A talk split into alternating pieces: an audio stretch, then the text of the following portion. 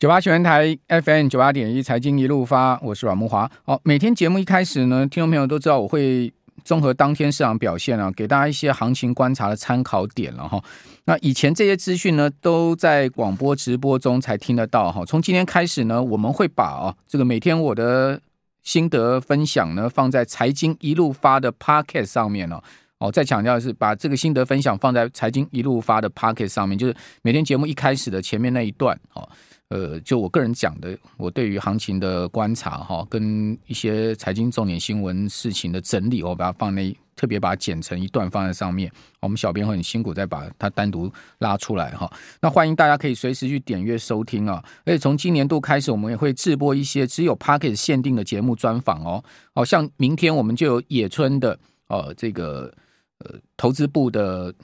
很厉害的一个专家的专访。哦，野村投信哈，大家知道他们的基金基金绩效也是非常优异的哈，由于他们在台股上面的的这个经验哦，哦都是有非常有口碑的哈，就这个投资过基金人，或者说在基金对基金稍微有涉猎跟了解，都知道野村投信在台股基金上面的这个团队上面研究功力很深厚。我们明天就会访问呃相关研究团队的负责人哈，来到我们这个 Pocket 节目上面，我们这个是 Pocket 限定哦，所以哦大家上我们财经一路发 Pocket 才能听到野村的专访哈。那欢迎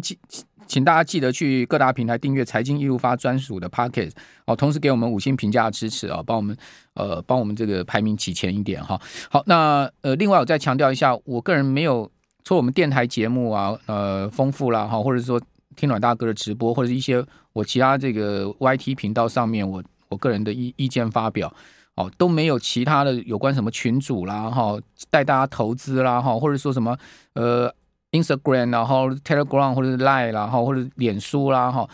呃，对，那些都是诈骗。我再强调一下，那些都是诈骗，都是假诈骗集团假借我的照片、我的呃名字，或者是说呢，呃，我助理，或者说我们什么阮木华什么团队啦，这种名义去诈骗。大家知道，哎，很多人会问说，那他们怎么会有你的照片？你上网去打阮木华三个字，你去那个 Google 呃搜寻照片，看看看到多少我的照片呢、啊？哦，那这照片以前都是公开发表过，就被那些诈骗集团拿来去运用嘛。哦，那他们就拿我的人头贴在那个地方，甚至把我们广播节目或者我在其他节目的声音把它剪接，好像在那个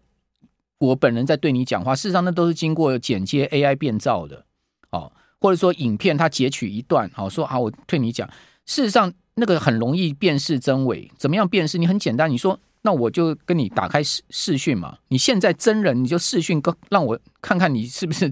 是不是你是不是阮慕华？这个最简单的辨识，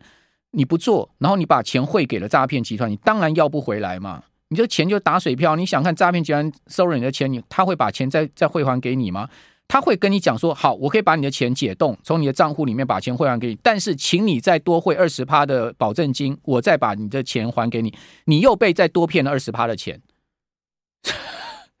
他了解我意思吗？比如说你汇了一百万给他，哦，你发现你被骗了，或者说你发现你钱被冻冻住了，汇不回来或者拿不回来。他说好，我可以帮你解冻账户，请你再多汇二十万。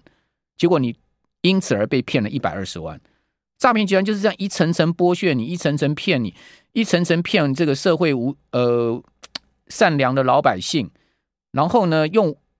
这些呃人头当成替罪羔羊。哦，反正这到最后可能有些人不明就里的指责我们，哦，说我们啊，就是因为你你们助长了诈骗者，那我怎么办呢？我也是受害人，我也去警政单位报警，一年多前、两年前就不断的去报报警备案，我也在我的广播节目，任何我可以公开演讲，或者说呢提到相关事情的时候，不断的讲，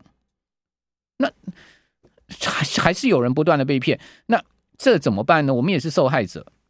所以我也是请我们的经管会、我们的行政院院长，哈，现在是陈建仁院长嘛，哈，过去是副总统，请我们的高官高管们，大家正视这个事情，警政署啊，我们的相关调查单位、调查局，哈，金融防治犯罪，请你们正视现在目前台湾金融诈骗集团猖獗的问题，啊，请你们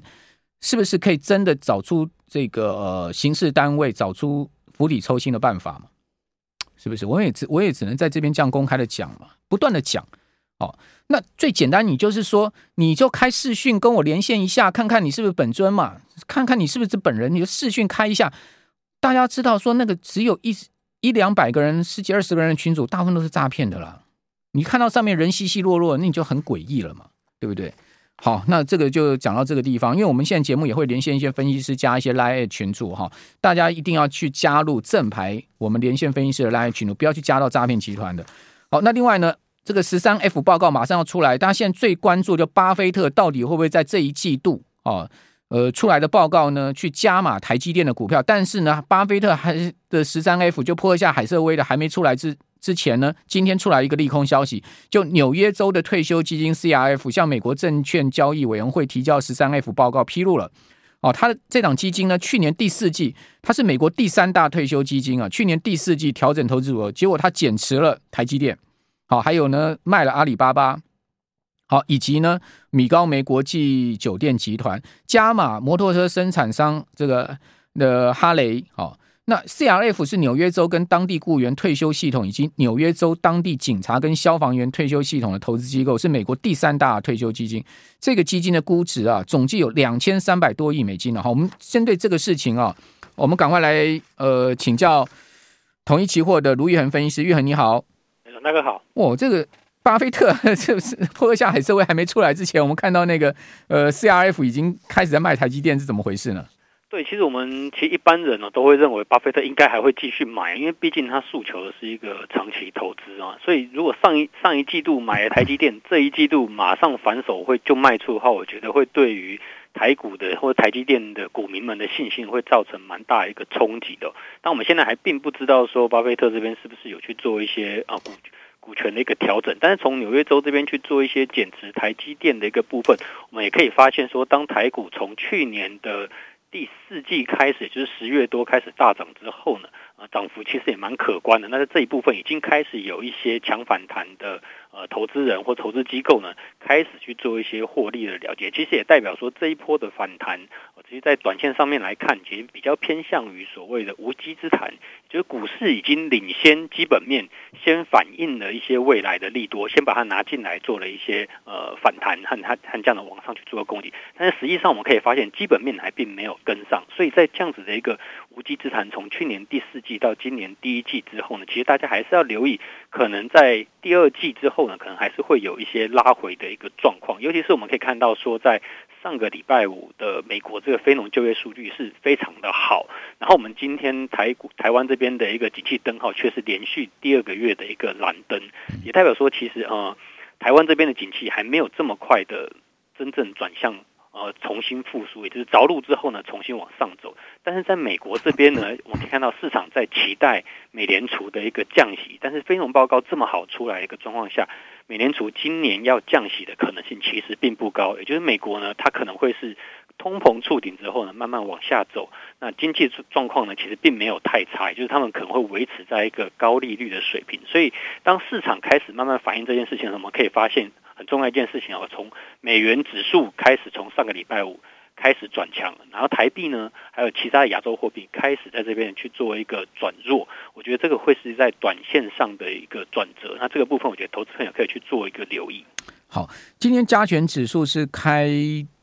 跳空八十八点下跌哦，这个开盘点就是最高点，换言就是说，它没有回到这个开盘点之上，开盘就已经跌八十八点，就是。最高点，然后收盘又收跌两百零九点，又是收最低，所以这个盘明显今天卖压颇重哦。这个卖压，你觉得是单日宣泄呢，还是它会是呃，这这这过去五周大涨之后累积下来卖压开始的一个开端呢？我觉得可能要小心是后者，因为其实我们从开红盘那，所以你比较不看好后面的行情？应应该是说，我认为短。在后面上会有一个回档，但是我认为其实今年应该会是一个多头年，所以其实投资朋友也不用太过紧张，反而是拉回的时候呢，要重新去找一些好的标的去做布局。我先讲为什么认为这个卖压并不是一日的宣泄。其实从开红盘那一天大跳空大涨之后，我们就可以发现有一些个股已经开始在一万五千五百点上方呢去做一些调节。那在过了一个礼拜之后呢，这个卖压并没有。真正的完全显现，导致在今天是一个跳空开低，所以我们看到说，如果你把时间拉长一点，一万五千五百六百到一万六千点这附近，刚好是我们这两三年来台股的一个很大的一个颈线。也就是说，现在的多方并没有足够的量能一次去挑战过关这样子的一个颈线，所以在这边呢，其实是很容易去碰到一些卖压去拉回震荡的。那我们现在回到中长期的角线角度上来看。其实以往台股从一九八七年电子化以来就没有连续跌过两年，所以在去年跌得这么深之后，今年要再跌的可能性其实并不高。那我们再看到从台股的技术走势上来看，其实月线、季线都是往上走的，所以我认为，即便短线上卖压这边有开始出来哦，那我觉得是涨多之后呢，大家就先在追高的部分要稍微忍一忍。但是如果拉回的话呢，我认为其实今年在台股的部分，其实还是蛮有机会去找到一些可以逢低布局的标的。好，那联电今年也公告一月营收了，很蛮蛮重要。一月营收是一百九十五点九亿啊，这最最主要受到农历春节影响嘛，因为一月放大假哦，工作天数减少，所以营收月减六点五趴，年减四点三趴，哦，是十五个月来的低点。联联电是说第一季订单能见度偏低哦，营运充满多重挑战哦，晶圆出货估计减十七到十九趴哦，那 ASP 则是估计是持平哦，产能利用率呢会降到百分之七十。但随着预期，随着这产产业持续去化库存，下半年好就渴望这个需求会回温啊。所以刚刚玉恒也讲到，就是说今年应该会是一个多头年，好，但是呢，短线上面确实有这个涨高压回的压力哈。那联电也也讲说，今年全球经济疲软，所以第一季客户的库存天数高于正常水准哈。预估呢，晶圆出货量好减幅呢，最多有可能会达到十九趴甚至两成。那这个 ASP 用美元估。算是持平了，毛利率在三十到三四到三六，产能利用率大概七成左右。哦，那这法人则是估说第一季美元营收会下滑十七到十九帕。那不晓得玉恒怎么看？我们这边先休息一下，等下回到节目现场。九八新闻台 FM 九八点一财经一路发，我是阮慕驊。哦，联电今天股价是跌破五十啊大关，收四十九点零五，跌幅呢百分之二点一。台积电跌将近三趴，联电跌幅稍微小一点。不过晶圆双雄跌幅都超过大盘哦。今天下跌一点零五元，好，成交六万三千张的成交张数了哈。那另外今天大盘呢主跌都是半导体相关的股票，就这个越高价跌越多啊，像世星 KY 哇。呃，世芯 KY 还好，跌十块啊，创意就跌很多。好，创意今天明显下挫了六十二块之多，跌破八百。好，创意因为涨很多了嘛，哦，所以今天压回压的幅度非常大哈，七趴多的压回，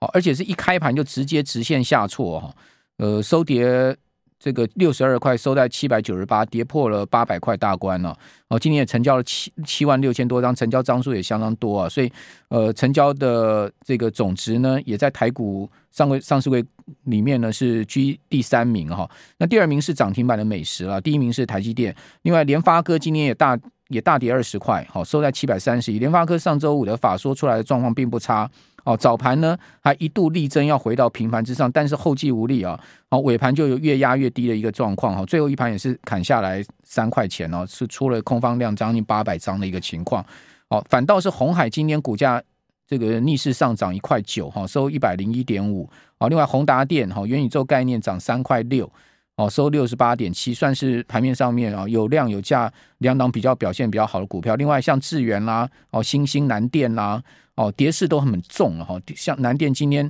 大跌十六块哦，收两百三十九。哈，南电今天股价跌幅甚至高达六点二七趴哎。好，所以这边赶快来请教统一期货分析师卢昱衡哦。这个昱衡，这这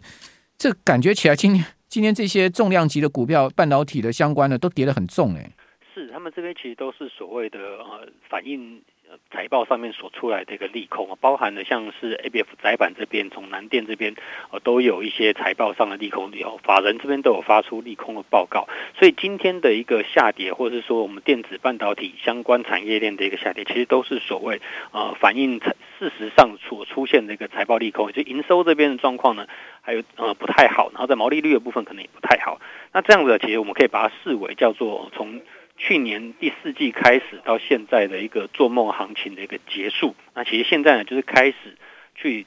面临我们从经济的谷底啊，慢慢要往上走，股票才有办法再进一步的往上去做一个攻击。所以我们在从呃一万五千五百点、六百点这附近去做个拉回的时候，其实就是所谓做梦行情的呃结束所带来的这样子的一个利空实现。但是等哪一天我们开始发现到，哎，它持续的是发布一些呃。不太好的消息，然后出现了所谓利空不跌的一个状况的时候，这个时候呢，可能就是可以去伺机去布局一些比较中长线的一些股票。那在我们看到说，今天的红海相对来讲算是逆势比较抗跌嘛，因为其实在前一阵子，红海都是不太涨，然后同样在车电里面涨的都是所谓像裕隆的这一块啊，或是其他的。其他相关的一个类股，但红海本身是比较牛，但是在当大盘开始去做拉回的时候，反而是红海开始变成一个撑盘的表现。也可以发现，我们在最近的股市的趋势是这样，就是涨多的容易去拉回，但是呢，落后的呢是有一些补涨的空间。但在这一块里面，我可以发现有一个板块是比较特例的，就是在所谓的航运的板块，反而是一直都是相对比较弱势的。那其实也代表说，我们刚才前面。呃，阮大哥有提到，中国的复苏可能没有这么的顺利，然后在全球的贸易的量呢可能会下滑，再加上说航运自己本身的这些航商呢开始去做一些呃拆分、杀价竞争这样的状况，所以航运的族群在今年反而是要去做一个特别留意哦，是不是会有呃比较转弱这样子的情况出现？再加上说去年的航运其实表现得非常好，那在景气没有像前两年这么好的状况下，这类的景气循环股能够维持他们的呃表现到什么时候？我觉得这个部分反而是投资人需要特别去做留意的。上周五，惠阳 KY 发布出来，字节十二月，去年十二月，哇，那个诶，应该是字节今年一月吧？诶，十二月还是一月，记不太得了。说这个获利呃 EPS 是那个利润是衰退九十七趴，剩下三趴。对，他们这种景气循环股的，真的很可怕，差非常多的。好，不过常常有讲说，那是不是也是最坏的状况了？对，那至少虽然虽然说衰退九九十七八，至少还赚钱呢、啊。应应该是说，他们前两年是他们近三四十年来最好的状况，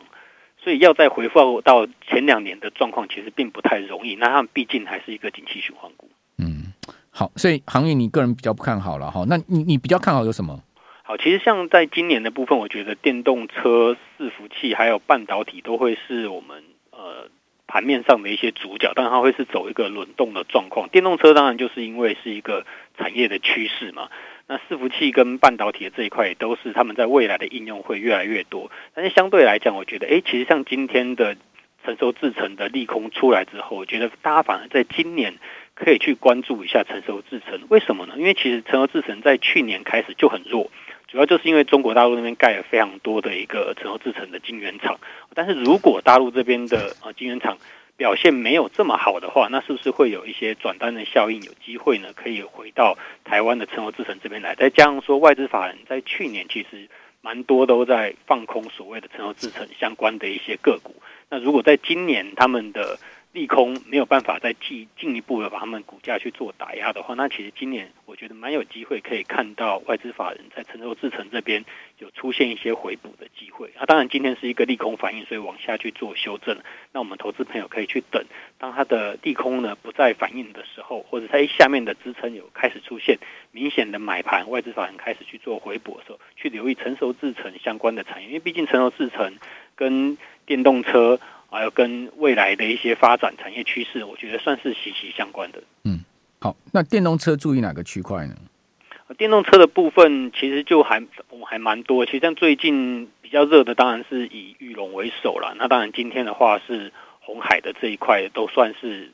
所谓的一个轮动的一个状况，那其实电动车本身的核心，我觉得还是在它的储能跟电池的这一块。那当然，红海这边就比较偏向组装之后的一个应用，跟玉龙一样。那我觉得其实电动车本身就有包含了非常多相关的个股，包含储能、包含节能，还有在电动车上面软体的一些应用。那我觉得在这一块部分，呃，今年的大主轴投资主轴还是这样，就是涨多的大家尽量不要追。但是如果是未来产业有发展趋势的话，我觉得可以。趁大盘拉回的时候呢，我们重新去做一些布局。大家未来三到五年，我觉得都会有机会。好，那今年盘面比较强，又转到内需概念，像云品涨停板哈，雄狮今天也涨了半根涨停板，还有就是像是大鲁格啦哈，这些比较内需的，哦，这个应该怎么操作？就是他们感觉起来好像就是大盘转弱的时候，他们就会转强哎。对，像这种明显哎。像这种内需概念或是生技医疗这种，通常都是大盘转弱的时候，资金跑进去炒作的啊。像这种内需概念，我觉得，嗯，它并不算是一个比较偏向长期的趋势，反而是短线上哦。当大盘比较弱势的时候，你们可以去做短线上的资金的 parking 或去去做留意。那生技医疗股的话，就反而就要去留意他们未来的一个展望和趋势，毕竟他们的波动其实是非常大，有些都。是上柜或新柜的哦。如果出现一个好消息或或坏消息的时候，他们波动非常大，并不适合大的资金呢去重压在这样的一个标的上。好，那外资过去十四个交易日啊，哈，就不呃，这个是不包括今天哦，是连续大买了台股两千五百亿啊，这在集中交易上。另外在贵买是连十三买哈，买了两百六十六亿。今天外资转卖超了，好，今天外资转卖超了，好，所以这也要值得注意啊。今天卖超了呃一百二十五亿之多哈。那另外呢，在期货的部分，它今天也明显的是加空部位哦。那个小台哇一一万多口的卖超哎，好，大台一千四百多口，对不对？对，所以我说他们在。上个礼拜五的非农数据出来之后，我觉得这是一个行情的一个转折的可能性，算是非常高。那当然，大家也不用太过恐慌了，嗯、因为其实，在一月也不会说一下就崩了。对，对，我们一月上涨 了一千六百多点了。嗯、那如果算一半拉回的话，七八百点，大概是落在一万四千五六百点这附近。那刚好也大概会是在我们月线、季线这附近。是有机会可以看到买盘是不是会重新回来？因为我们的从结期货结算的趋势来看，其实从去年十月开始就已经算是进入到了一个涨的幅度会比跌的幅度来得多的这样子的一个趋势格局。所以我觉得在这个部分，投资朋友也不要看到下跌就很恐慌，觉得今年一定又是一个空头年。大家记得去年跌了六千多点是一个恐慌性的一个杀盘，那今年呢，不见得能够在。有这样子的一个情势出现，因为我们的联总会要再升息，也不太可能再三码三码这样子去升了。那如果真的经济有崩盘的话呢，其实看起来还会降息嘞。对，那如果真的崩盘会降息，但第二个其实不太可能崩盘，因为他们现在失业率才三点四个 percent，也就是每个美国人今天被 fire 了，他明天就有两个工作在等他。所以他们失业率如果上不来，也要，老美愿意工作啊。对他们，他们甚至如果科技业裁员去麦当劳打工，说不定赚的不比科技业少。就这，我就觉得说，为什么这次会增加五十一万人，是因为真的他们也不工作也不行了啦。对不对？所以看那大人要去工作赚钱养活。疫情前那个时候存的钱可能也花的差不多了。对对。另外，气球会造成什么样地缘风险吗？啊，我觉得那倒是比还好了。当然，美中的关系大概很难再回去到之前那样子的状况。毕竟国际的政治博弈，我觉得。会这样的影响。今年亚洲股市很多出现比较明显压回，我觉得跟气球多少有点关系哦。好，因为取消了他们布林肯访中。对啊，而且，哎，这个实在是哈。好，我们这等一下再讲好了。好，那非常谢谢统一期货的卢昱衡分析师哦。呃，这边稍微休息一下，等一下回到我们第二小时的节目现场。